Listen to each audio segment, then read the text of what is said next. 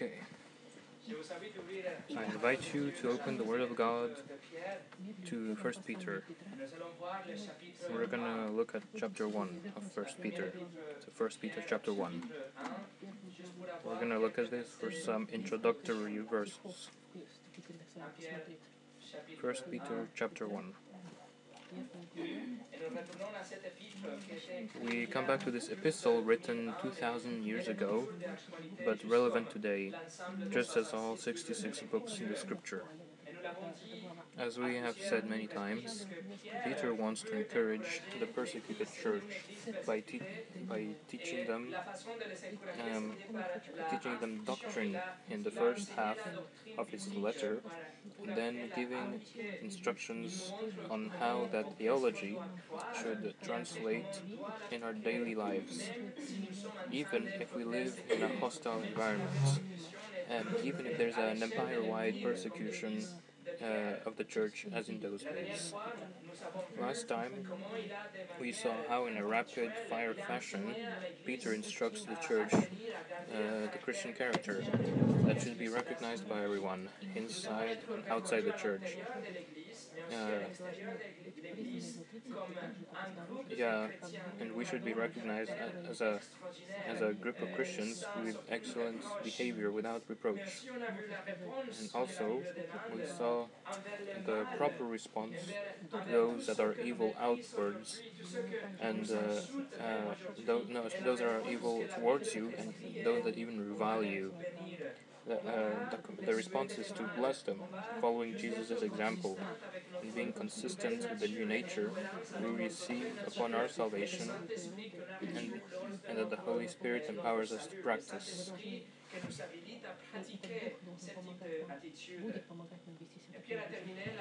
Peter closes that section with an adaptation of um, Psalm 34, assuring believers that God has his eyes on us, that uh, his ears are attentive to our cries,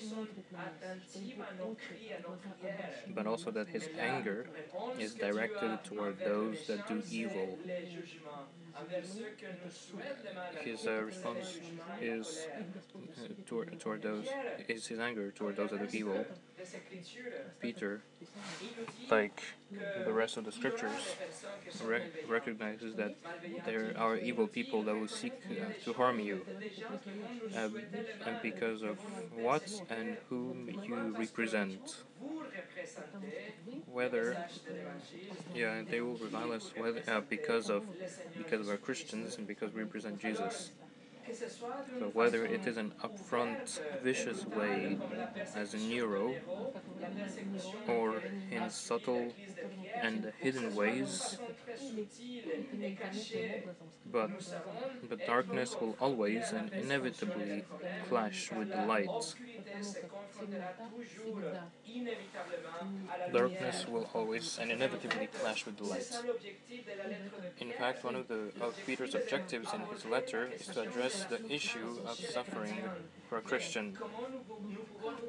How we can prepare for it, how we how we can keep a victorious attitude throughout suffering. He, uh, he has been preparing the terrain up until now, laying the foundation on who we are in Christ and how we ought to behave. And but his target is that we apply it all through suffering. Let me show you how Peter recognizes suffering. Uh, we're gonna like, you know, we're gonna kind of look at all the passages that um, have to do with suffering. First Peter chapter 1 verse 6 and 7 In this you greatly rejoice even though now for a little while if necessary you have been grieved by various trials so that the proof of your faith being more precious than gold which is perishable, even though, uh, so that the proof of your faith being more precious than gold, which is perishable, even though tested by fire, may be found to result in praise and glory and honor at the revelation of Jesus Christ. So I kind of lost myself. First Peter chapter 2, 20. For what credit is there if when you sin and are harshly treated, you endure? But if when you do good and suffer for it, you endure, this finds favor with God. First Peter chapter 3 verse 14 which is today's text. But even if you should suffer for the sake of righteousness, you are blessed. And do not fear their fear, and do not be troubled. Verse 17 of chapter 3. For it is better if God should will it so that you suffer for doing good rather than for doing wrong. First Peter chapter 4 verse 12 uh, and 15 through 16 Beloved, do not be surprised at the fire trial among you, which comes upon you for your testing, as though some strange thing were happening to you. And verse 15 Make sure that none of you suffers as a murderer, or thief, or evildoer, or a troublesome meddler, but if anyone suffers as a Christian, he's not to be put to shame but is to glorify God in His name. Chapter 5, verse 9. But resist them, firm in the faith, knowing that the same experiences of suffering are being accomplished among your brethren who are in the world. You see, the epistle is built around the issue of suffering as Christians, so that we are may be encouraged to persevere and always keep a good testimony, even through suffering. Friends, today's message will is not easy. The message that you will suffer unjustly for Jesus, you will suffer unjustly for Jesus to some degree, according to God's providence and wisdom. You will, we will all suffer for Jesus, which is why the message of Christianity is not God has a wonderful plan for your life, unless you define wonderful by uh, with what Jesus said in John chapter 15 verse 12 if they persecute me they will also persecute you Today, Peter addresses the reality of suffering. He is now ready to turn the page and focus on a threefold objective from here until the end of his epistle. Be prepared for suffering, to look at Jesus as our model, and to entrust ourselves to uh, God. Those are the three objectives. And this is what we're going to see today. But before we start, let's pray.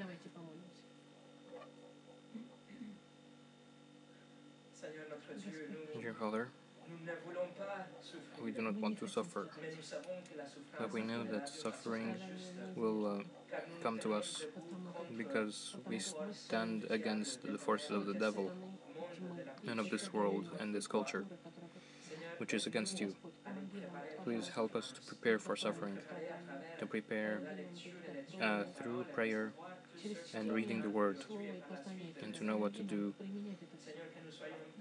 May we be ready.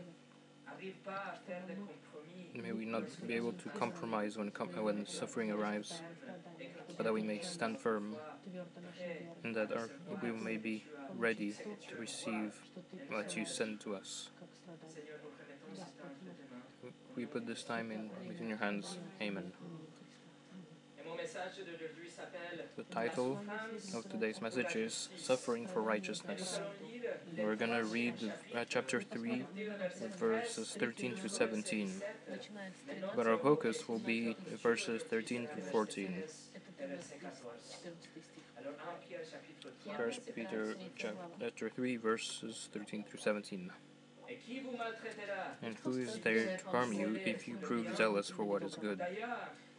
But even if you should suffer for the sake of righteousness, you are blessed.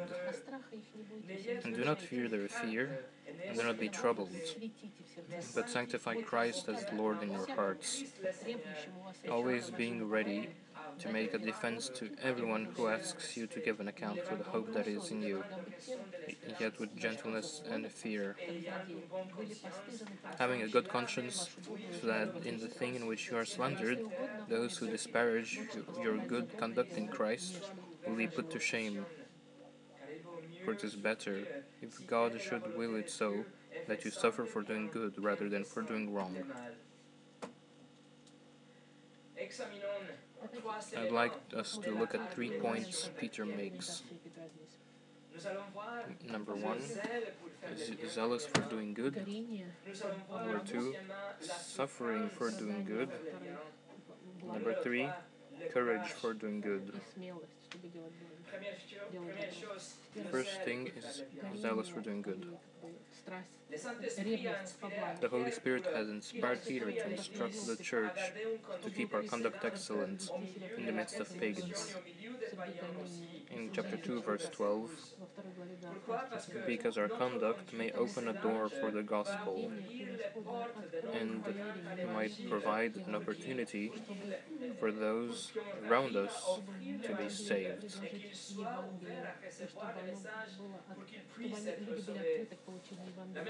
Same, same in the sphere of governments. We submit to them and we do good, that we may silence them in chapter 2, verse 15. Just as in the sphere of the workplace, we are commanded to do good even if we suffer for it in chapter 2, verse 20.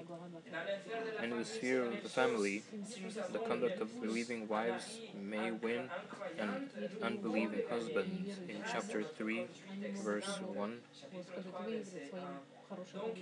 and in general, in every sphere, we don't return evil for evil, we don't revile, but we bless, meaning we do good.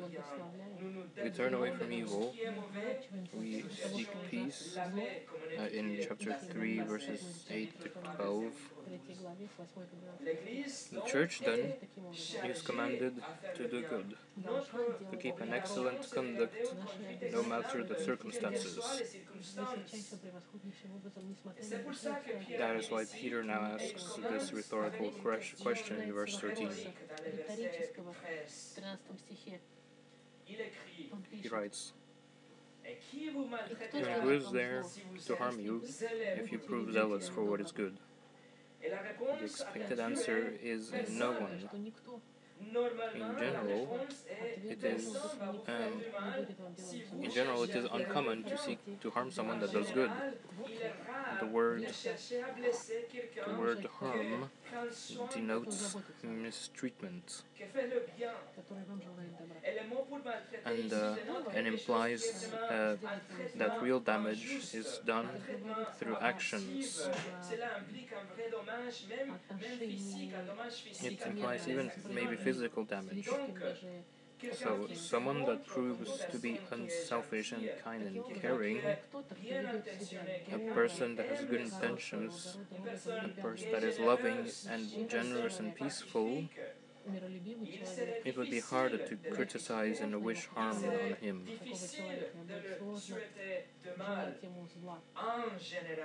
In general, that's the rule. Especially if you are zealous for what is good. The word means to be enthusiastic or passionate about something. It's in, in the New Testament, there was a group of radical Jews that were called Zealots and sought the liberation of Israel under any cost. They could lie, steal, cheat, even murder if needed, and were ready to kill themselves in the process. These radical political party of patriots. Uh, in, in the in and Peter here uses the same words, but contrasts them uh, with, with, with not he, he uh, uses the word and concept of a zealot, but contrasts them with a zealot for what is good. In other words, imagine if you are a fanatic for doing good, if you are passionate and radical to do good, in all the sense of the term. He, they, they were very well known in New Testament times, the Zealots, and Peter knew at least one personally, Simon the Zealot, who was one of the twelve disciples, sinner saved by grace and powerfully converted by, uh, uh, from an assassin to an apostle. And this is how Christians are recognized for doing good. In Galatians chapter 6, verse 10, while we have opportunity, let us do good to all people, and especially to those who are of the household of the faith. In Ephesians 2.10, we are His workmanship, created in Christ Jesus for good works. Our, our standard as Christians, our position as Christians, is to, is, is to seek to do good and to be zealous about it. We want to, we must seek the, the, the good of, of the others. We must be recognized for doing good. This this should be the characteristic of a, of a real Christian, someone who has a good character above reproach. In fact, in verse 13, uh, there is a verb the uh, verb Peter uses, translated as prove, means more precisely become, and the, and the tense denotes um, becoming zealous for good works. There, there, we are we're growing uh, in in wanting to do good works. There is a continuous improvement, starting with our assembly, with our brothers and sisters in Christ, but that overflows and goes toward unbelievers as well, which means that good works are, must be a part of our character. People must recognize us as such, uh, as who are zealous for good works. It's what Paul wrote to Titus. So, in principle, the answer to this rhetorical question is no one. No one will seek to harm you in general if you seek uh, the, the good of others. You will really be appreciated by, by those around you. Number two, suffering from doing good. Peter uh, gives this rhetorical question. No one will. But after that, Peter goes right away to the exception. And uh, in verse 14, he says, he says, uh, um, the verse 14 starts with a conjunction to say the opposite, uh, which means, uh, which, uh, and it says, the verse 14, but even if you should suffer for the sake of righteousness, you are blessed. And do not fear their fear, and do not be troubled. Even though Peter affirms that there is a general exception, that, that no harm comes to those who do good, the very reason Peter writes is that his readers are targets of harm. They are accused in chapter 2, verse 12, reviled in chapter 3, 9, suffering uh, in uh, 3.14, slandered 3.16, and physically persecuted. That is why they are in exile. Which that's why he is writing to them. The construction of the first word is very unique here. It denotes that suffering may happen, contrary to what's expected, even if if it's even if it's not the general rule, suffering may happen contrary to what expected.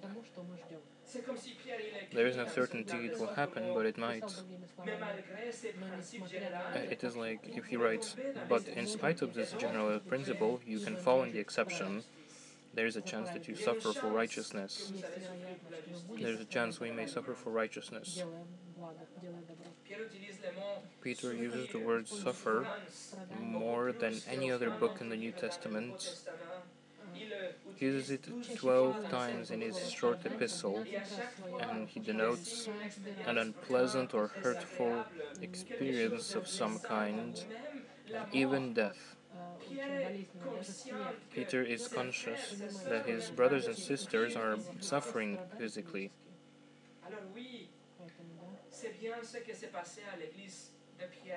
So yes, that's what was happening to his church, and even if we don't see it around us, suffering is real in other countries today.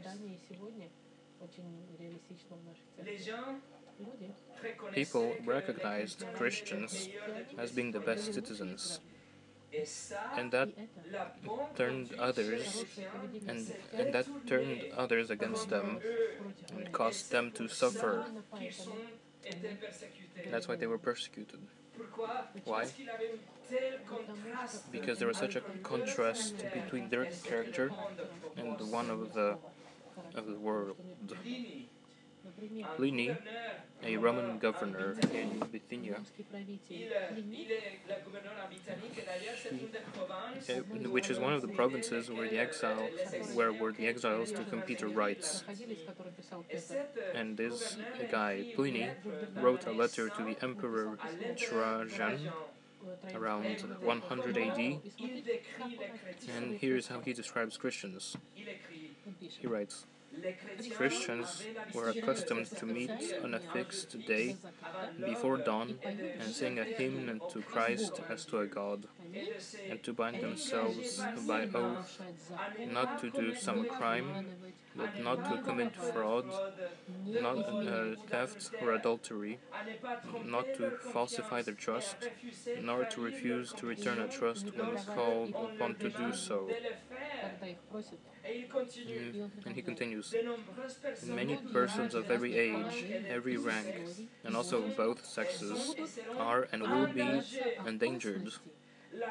The contagion of this superstition has spread not only to the cities, but also to the villages and farms, but it seems possible to check and cure it. So on one hand, he is recognizing that they are very, that they are, they are excellent citizens. They do not do crime. and he says, and but and he says on the other hand that it's a sickness that we can cure it. Dans le livre des Actes, In the book of Acts, Peter came to Cornelius' house and said, Look what he said in Acts 10:38. Vous savez comment Dieu a You know of, um, You know of Jesus of Nazareth, how God anointed him with the Holy Spirit and with power, and how he went about doing good and healing all who were oppressed by the devil, for God was with him. Yet, the world hated Jesus and eventually killed him. Goodness personified, kindness in a body, love in action. The world has always hated him.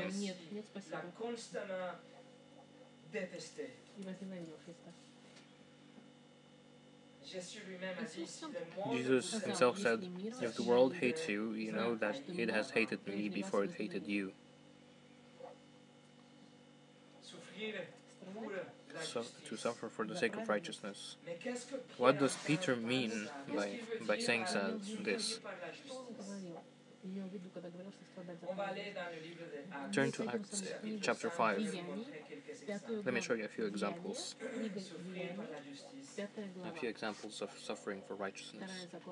In Acts chapter 5, in the middle of this chapter, Peter and the apostles are put in jail for proclaiming Christ because they had been ordered by the Sanhedrin not to do it. But during the night, an angel opened, uh, opens the doors and leads them out so they can go uh, continue to preach. And then the Sanhedrin grabs them again and wanted to kill them. But Gamaliel, a teacher of the law, convinced them to let them go. And look at verse 40 and 41 of chapter 5. 40 et Деяния, 41. 5 глава, 40 Ils se 41 стих. rangèrent à son avis. So they followed his advice. appelés les After apôtres. calling the apostles in and beating them, И запретив им говорить о they имени commanded them not to speak in the name of Jesus and then Они released же them. пошли из So they went on their way from the presence of the Sanhedrin, rejoicing that they had been considered worthy to suffer shame for the name. They suffered for righteousness. They suffered for their upright, godly behavior and excellent character. And they suffered for it. Here, they chose to obey God rather than man. The next chapter introduces us to Stephen, described as in, in verse uh, 5 of Act 6. Stephen, a man full of faith and of the Holy Spirit.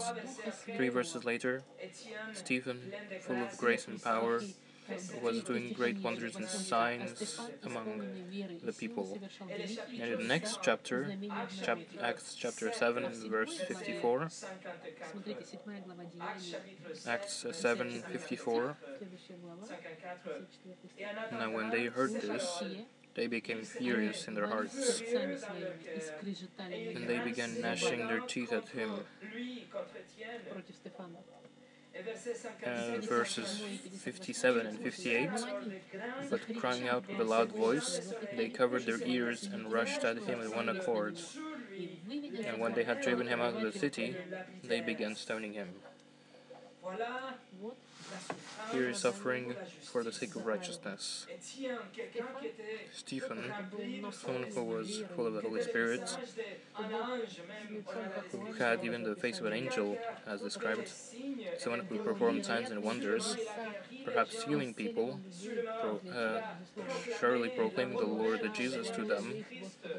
He, he proclaimed the forgiveness of sin, that they, that they could have peace with God that they could have eternal life, and yet he got hated and killed.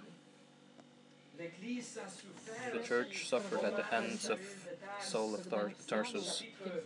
Turn to the next chapter, Acts chapter 8, verse 3 and 4. Saul began ravaging the church, entering house after house, and dragging off men and women. He was delivering them into prison. Therefore, those who had been scattered went about, proclaiming the good news of the word suffering for righteousness. The church is doing nothing else than being a light. And Saul said, Let's stop it and the churches scattered, they proclaim the good news, and what do they say? To stop them, this sickness. Go to Acts chapter 12, verses 1 and 2. Now about that time Herod the king laid hands on some who belonged to the church in order to harm them. And he had James the brother of John put to death with a sword. And when he saw that it pleased the Jews, he proceeded to arrest Peter also. The book of Acts continues with Peter in jail. Paul and Barnabas too, miraculous escapes, uh, arrestations, uh, arrestations, beatings, violence, false accusations, etc. In fact, as you know, out of the twelve apostles, eleven were killed. Only John died of an old age. But tradition says that the emperor tried to put him to death, but he miraculously survived, and so he was sent to the Isle of Patmos uh, to die, suffering for the sake of righteousness. And the key to understand, to recognize this type of suffering, is in Matthew 5, verse 11. Listen. And blessed are you when people insult you and persecute you, and falsely say all kinds of evil against you because of me. The cause of the persecution, of the suffering, is whom you represent and what you proclaim. Unbelievers do not hate benevolence or kindness, but when it is coupled with the name of Christ, they hate it. Unbelievers are not against good conduct and generosity, but when it is done in the name of Christ, they hate it. That's, that's why they may harm you, and that's why you will suffer. That's why the Bible is clear that you will suffer because Jesus suffered for righteousness also. However, Peter writes, But even if you should suffer for the sake of righteousness, you are blessed. Or rather, the word is, yeah, blessed. Peter affirms that when you fall in this scenario and you suffer for the sake of Christ, you are blessed. The construction in Greek has the adjective without the verb, which means it's a strong emphasis, as if it's an exclamation mark. But you, you cannot see it in a translation. You, it's like if, if that's if, if Peter writes, "You will suffer for the sake. You should suffer for the sake of righteousness. Blessed." That's kind of what it would sound like in English.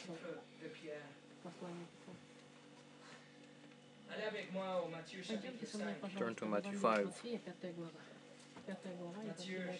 Matthew chapter 5. What Peter is writing here. Is that he already heard from the mouth of the Lord He's rephrasing what Jesus said. Look at Matthew 5, verse 10 and 11. He says, Blessed are those who have been persecuted for the sake of righteousness, for theirs is the kingdom of heaven. Blessed are you when people insult you and persecute you, and falsely say all kinds of evil against you because of me.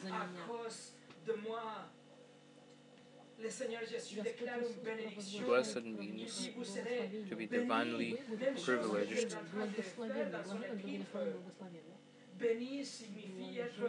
Yeah, it means to be favored by God. It means to receive His saving grace, and in consequence, to have a supernatural state of joy. Not even uh, something that suffering, not in suffering take away your blessedness, but it rather affirms it and promotes it.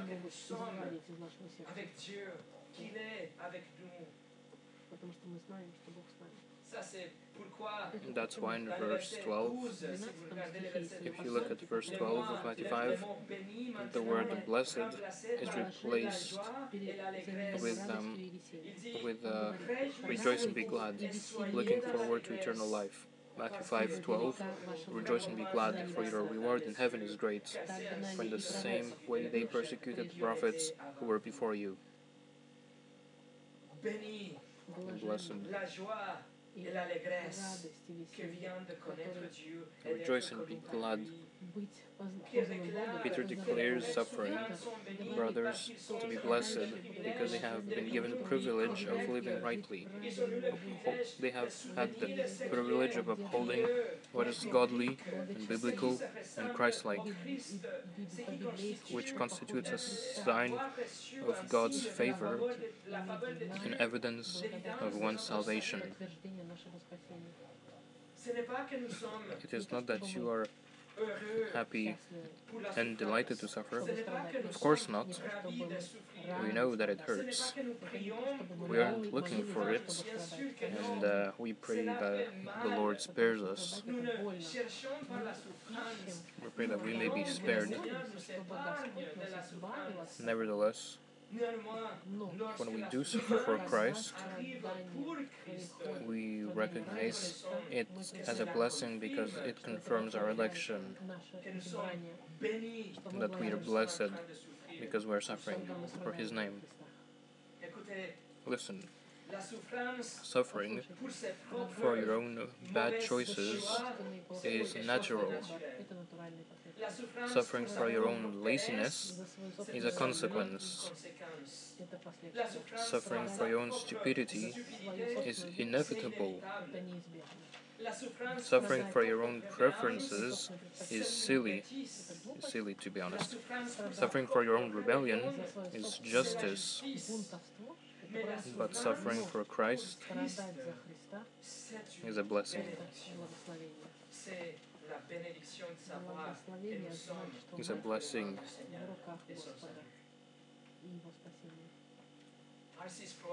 R.C. Sproul said, Christians who suffer for the truth are blessed by God, even if their reward is delayed.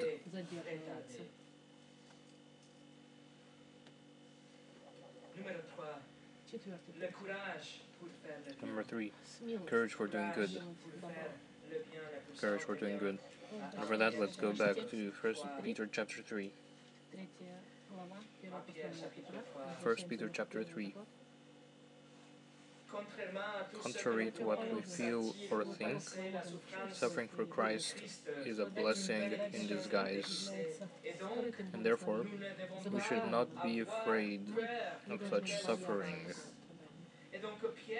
So Peter reaches back to his Old Testament again and briefly alludes to Isaiah 8 at the end of verse 14. 1 Peter 3:14 But even if you should suffer for the sake of righteousness, you are blessed.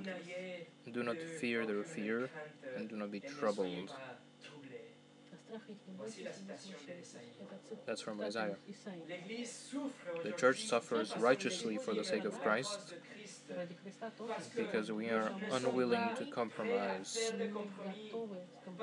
We won't bow to their gods or adapt our morality to theirs. We won't form ungodly alliances with the world.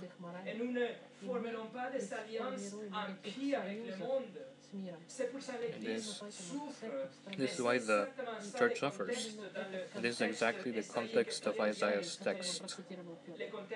The context that Assyria was going to invade the Judah, and the kings of Israel and Syria sought to make an alliance with Ahaz, king of Judah so they could stop Assyria. So Israel and Syria threatened to invade Judah, but at the same time, Ahaz allied with Assyria. That's when the prophet warns the king against such an ungodly alliance.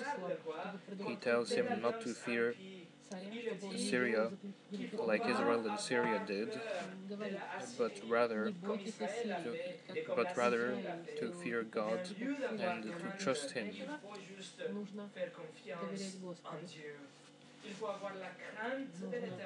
must have the fear of the Lord and trust in the Lord. Listen to Isaiah chapter 8, verse 12 through 13. You are not to say it is a conspiracy in regard to all that is peop- that all that people call a conspiracy, and you are not to fear what they fear, and you shall not tremble. It is Yahweh of hosts whom you should regard as holy. And he shall be your fear, and he shall be your cause of trembling.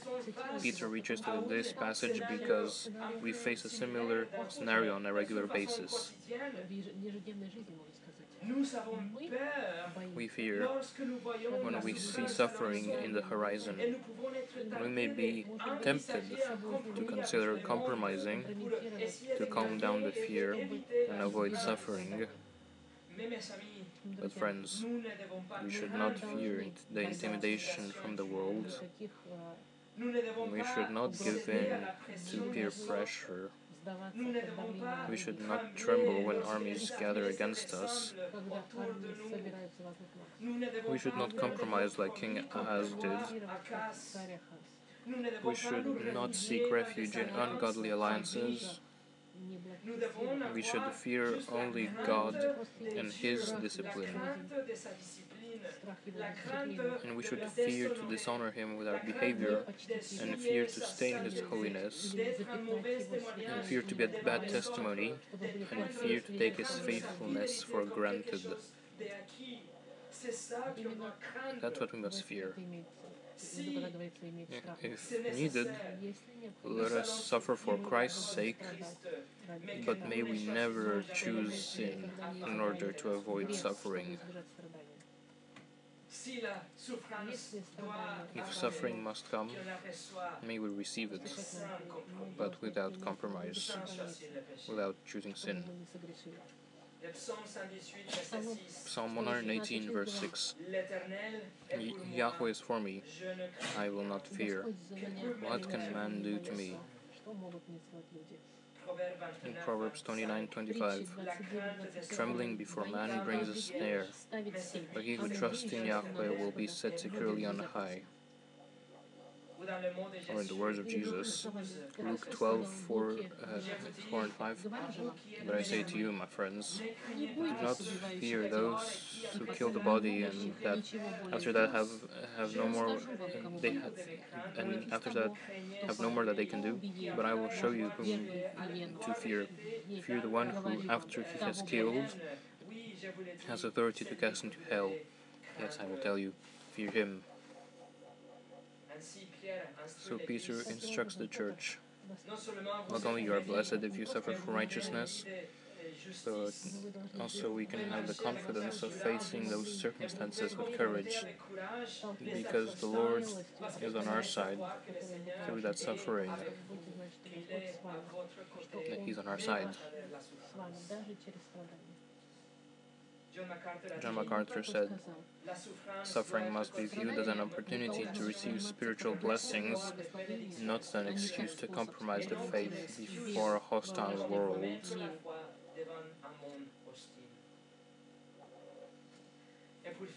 To finish, the Puritan John Bunyan, the author of The Pilgrim's Progress, he was arrested and imprisoned in, uh, in 1660 because preaching outside the established church had become illegal. It, it, it was illegal to preach outside the church, but it was also illegal to hold religious meetings of more than five people outside the Church of England. He was sentenced to three months in a prison, with many prisoners that died be because of typhus, because, because of its terrible sanitary conditions and overcrowded cells. Be and they also had a food ration of a one quarter loaf of bread per day. After three months, he was offered freedom on condition that he would no longer preach the Bible. He said, If I were out of prison today, I would preach the gospel again tomorrow three months turned to years. His family lived out of charity and faced poverty, while John had made thousands of shoelaces to sell them from prison, trying to support his family, including Mary, his blind daughter.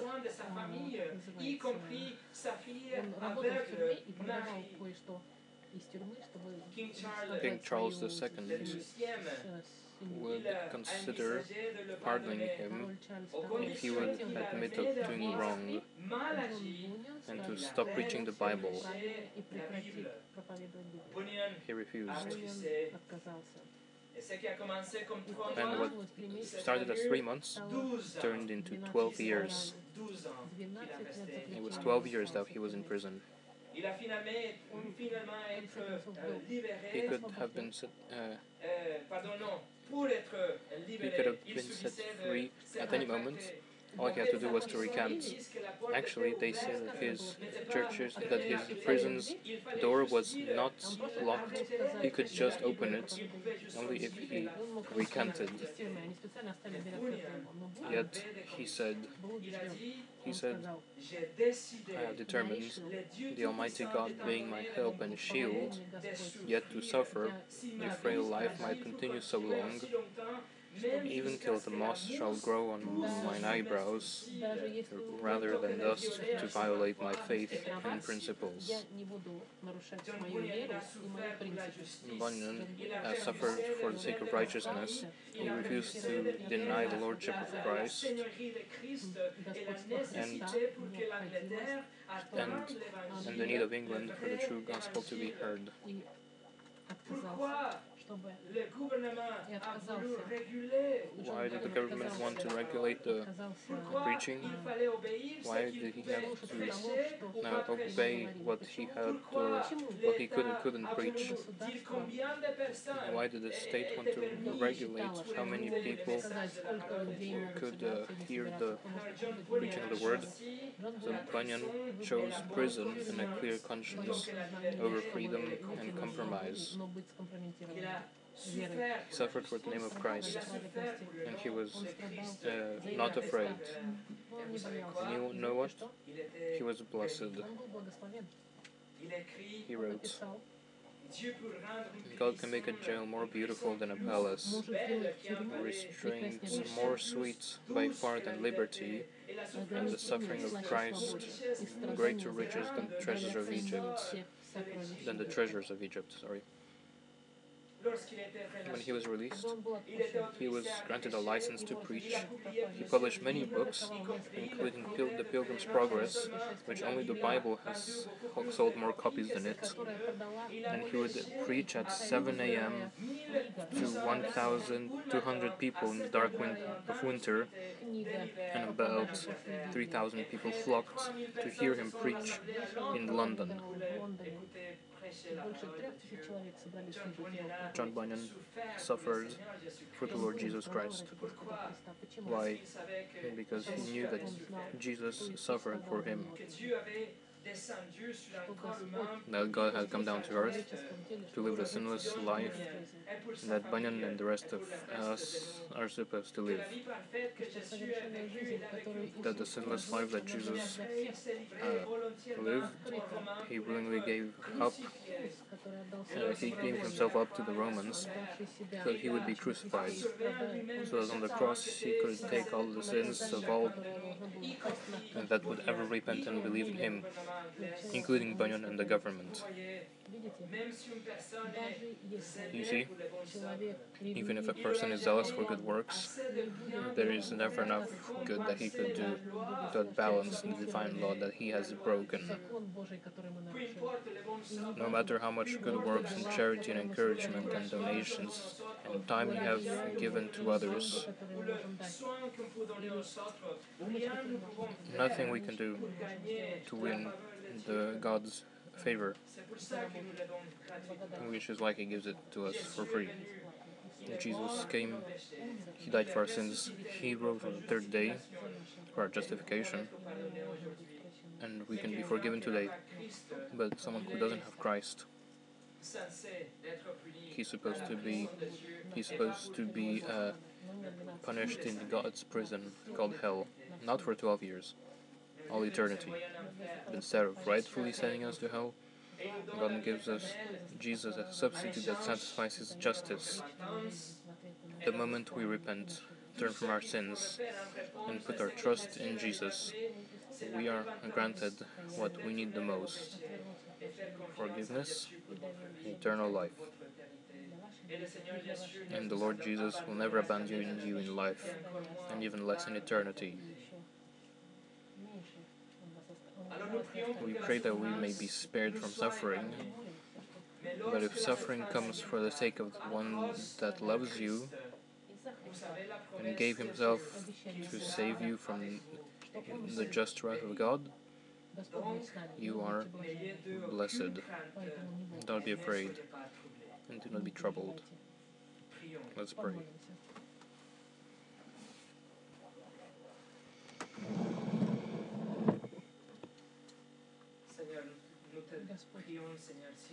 Dear Father, we pray to you. Please spare us from all suffering. But when it comes, may you be with us. Please be with us. Please give us the courage and the faith to not compromise, but to receive in our body, in our family, whatever, what, whatever, whatever suffering what, from the world that the world uh, throws at us. Please give us the strength to stand firm in our faith, and that today we are that we are in freedom. We may make the most of this freedom. uh, to be able to preach your word and to, and to study your word and to gather together. Until the that this also will be forbidden. So please give, please give time to your church to be awoken, that we may grow in maturity, but also in our zeal to make good works, including evangel evangelism. Please give us your spirit. May we affirm the truths that we learned today, and we may prepare for the moment of suffering, that we may not be afraid, that we may stand firm in the faith. In Jesus' name, amen.